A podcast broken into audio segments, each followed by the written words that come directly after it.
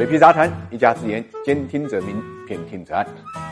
财富八卦，八卦财富，财富人物。我们今天关注的是汪涛。提到汪涛这个名字呢，知道人可能仅仅局限于科技圈和创投圈，但是提到大疆无人机呢，可谓无人不晓。圈子里就有个传说啊，在无人机这个市场上，只有两类公司，一个呢叫大疆，另外一类呢就叫生活在大疆阴影下的公司。因为大疆啊，在消费级无人机市场上都占了百分之七十的一个份额，这不是全国，是指全世界。所以。汪涛呢，狂也就有他的资本了。其实科技狂人啊，这个汪涛啊，本人是非常低调的啊，很少接受媒体的采访。当然，这个一旦接受媒体采访，也是语不惊人誓不休，因为他有句名言啊，觉得除了自己之外呢，只有任正非啊才算聪明人。这个世界太笨，笨得不可思议啊！但其实啊，在大疆成功之前呢，汪涛无论如何以哪个标准来看啊，他都算不上是个聪明人。他一九八零年呢，出生在浙江杭州一个资知识分子家庭，母亲呢是一名教师，后来成为小企业主；父亲呢则是一名工程师。零三年，正在华东师大电子系读大三的汪涛呢，想出国留学，他把目标呢定在了斯坦福和麻省理工这样的世界顶尖大学上，但是呢，成绩达不到标啊，他的申请呢被一一拒绝了。最后呢，只拿到了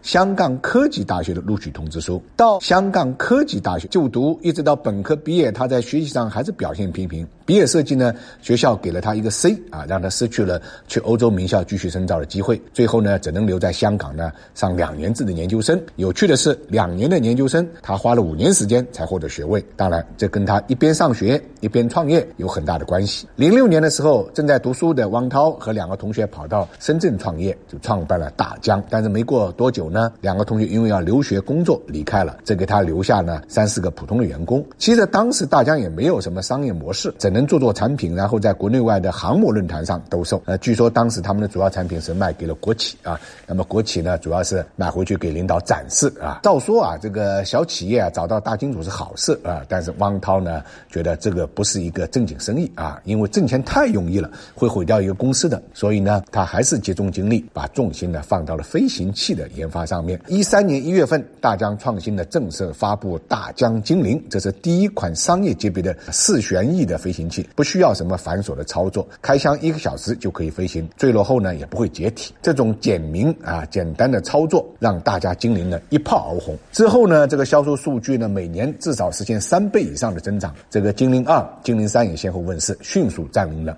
百分之七十的市场份额。在二零一六年胡润这个 IT 富豪榜上呢，汪涛就以两百四十亿元呢排名第十四，成为名副其实的亿万富翁。大疆的市值呢也达到了一百亿美元。那么在公司业务飞速发展同时呢，这个汪涛性格里的强硬也越来。越凸显啊，他呢在工作生活上一直追求极致的理性啊，只是这种个性延续到企业管理的时候呢，难免给人强势和高傲的印象。一个广为人知的故事就是，他要求员工写实报，每个小时呢汇报自己的工作内容，而且要求大疆内部坚持一种快速淘汰的工作模式，对于一级交叉的员工呢直接辞退。另外，他本人也是工作狂，经常十一二点打电话跟员工交流。这种模式啊，跟他崇拜的这个狼性精神呢，一度让这个员工呢养成了激烈的竞争意识，但另外一方面也导致公司呢人员流动比较频繁。当然，这个它的强势啊，更多的是表现在同行的狠绝上面，因为它不断的通过技术进步来拉升这个行业的门槛。在短短的几年中间呢，产品就更新了十几代。这个所以虽然国内无人机行业很快膨胀到上百家，但是在技术上和资本上能跟大疆玩的寥寥无几。他还准备打造一个无人机中间的这个苹果 APP 商店，将英雄呢尽收囊中。这就是为什么大家说。啊，在无人机擂台上，只有两对公司：大疆和活在大疆阴影下的公司。那么，一八年大疆这个展开新一轮的融资，采用了竞价这种超乎寻常的融资方式。也就是说，大疆开出竞价条件，然后就坐等投资机构出价，价高者才可以获得投资大疆的资格。这个平时都是创业者啊巴结投资人啊，哪里有